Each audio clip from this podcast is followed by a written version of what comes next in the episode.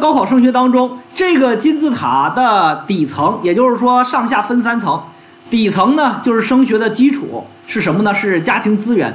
啊，这个家庭资源呢，就是说，比如说我们考生当遇到，比如说老师，我这个一本线上可能就只有个啊一百二十，那我正常的分数呢，这个分数肯定进不了央财啊，央财呢一本线上一百六十，进不了央财。那么我这个时候如果家庭能支持我一个一一年下来给我五万块钱学费的话，那我们就可以去读啥呀？读央财的中外合作办学。啊，这是可以说是一个非常重要的基础啊，因为这个对于我们考生来说还是非常非常重要的。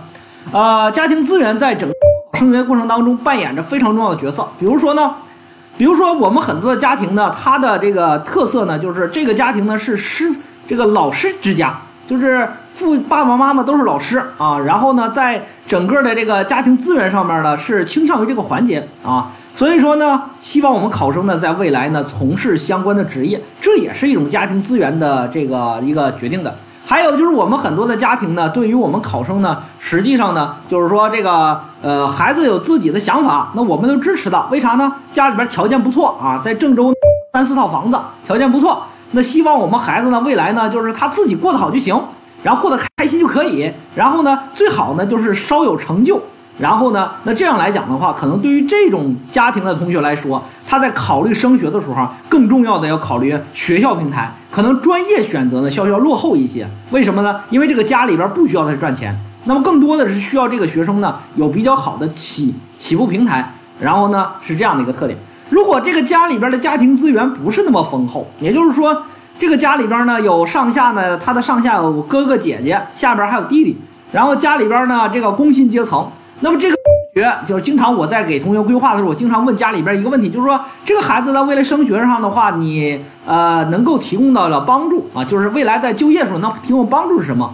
我们很多考生家长说，那就全靠他自己了。如果是遇到这种家庭的话，就说明这个家庭的资源就相对来讲是一个什么呢？是一个相对来讲呢比较工薪的阶层。那么这个同学在选升学的时候，可能不能这个时候就不能一味的奔好学校了。因为什么呢？因为如果奔好学校，很容易就会出现啥呢？出现专业调剂的现象。所以说，这个同学未来呢，还得需要啥呢？还得需要养家糊口，甚至来讲成家立业，还得需要呢，这个挣一份非常优厚的工资。那么这个时候，你可能要瞄准一些工科性的专业去就业了。那么这个在你大学选择的时候呢，专业和学校之间的权衡就得做出一个合理的一个权衡了，一个度了。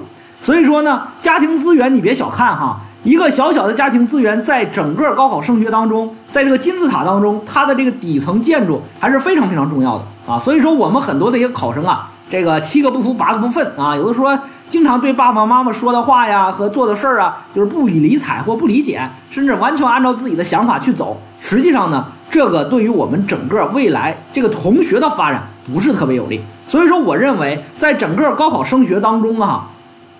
家长和考生，这是一个团队，这叫 team 啊，这是一个团队，每一个人所承担的角色是有各自的角色的，啊，大家一起努力，心往一处想，劲往一处使，那么你的升学才会一个最优啊，资源才会达到充分的利用，分数才会达到非常好的发挥。啊，这些是我们家长和考生应该共同去认知的。所以说，我每一年在高考升学过程当中，我最先探讨的就是这个家里边的家庭资源啊。所以说，家庭资源是我们非常重要的高考升学的一个基础。那么，在这个金字塔的中间这一部分呢，是什么呢？就是我们说的叫做条件，就是这个同学未来升学和未来选择职业，那么他的未来的一个发展啊，这个金字塔的中间这部分叫中间力量，也叫条件。这条件是什么呢？其实目前来说，哈，目前来说，这个条件就是一个东西，就是高考成绩啊，就是高考成绩。当然了，这个条件当高考成绩当中也包括身体条件，也包括文化课成绩，这统称为高考成绩。因为你身体条件最终也是用分数来衡量的，所以说我统称为高考成绩。那么这个高考成绩是整个高考升学当中的承上启下的一个关键环节，叫条件。那么这个条件呢？这个我们一模之后，同学们有了高考成绩了。那所以说呢，这个成绩对于我们来说，进行要进行一个定位。那么是不是有了家庭资源，有了高考成绩，你就能够上到一个好的学校和好的专业呢？或者是说上到一个自己未来适合的发展的方向呢？很明显，并不是。这中间还缺个什么呢？金字塔的塔尖儿，这个叫做选择啊，这叫选择。也就是说，我们经常大家说一句话叫做“选择大于努力”。那下边这些东西呢，就是家庭资源和高考成绩。你看，家庭资源是家长的努力，高考成绩是学生的努力，这两块都统称为努力。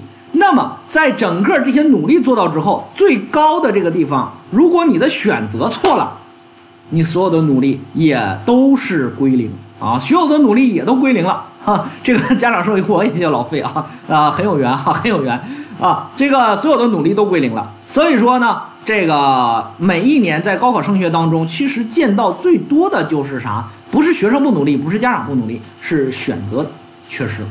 所以说，在实现你高考。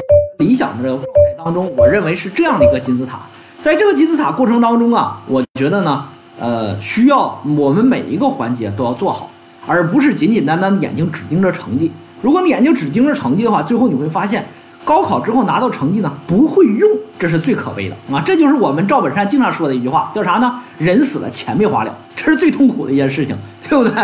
所以说呢，这个呃。我们很多的这个家长呢，在高考之后一特别一模之后，你该学习、该做到的，就是要学会选择啊，学会选择，因为这个事儿，只有这个事儿是你能做的，也是能必须要做的。考生，你放心啊，他的做的选择是缺乏这个什么呢？缺乏理性和客观。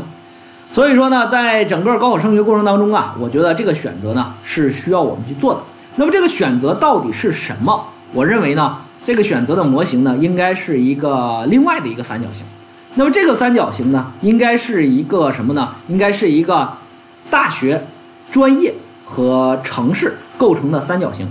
中间中间是围绕着个性化去制定的这样的一个三角形。所以说，为什么在前段时间呢，我们呃一对一的学员给我们呃呃发回了这样的一个一个一个一个这样的反馈，说今年单城一高。啊，在开学之后的两个月之后，啊，回来陆陆续续回来了五个学霸。这五个学霸分别是毕业于呃高考上了北大，考上了这个南大，考上了浙大，考上了这个中科大。这个五个同学通通都回来了。回来的目的是什么呢？呃，实际上就是复读啊，其实就是和你去争抢今年的升学指标。为什么复读呢？其实实际上就是啊，并不是学校不好啊，这都是中国顶尖级的 C 九院校。那么什么原因呢？主要原因还是专业没选好，城市呢？没选好啊，是这个原因啊。那个同学说了不喜欢合肥，那你当年为啥要去中科大呢？是不是？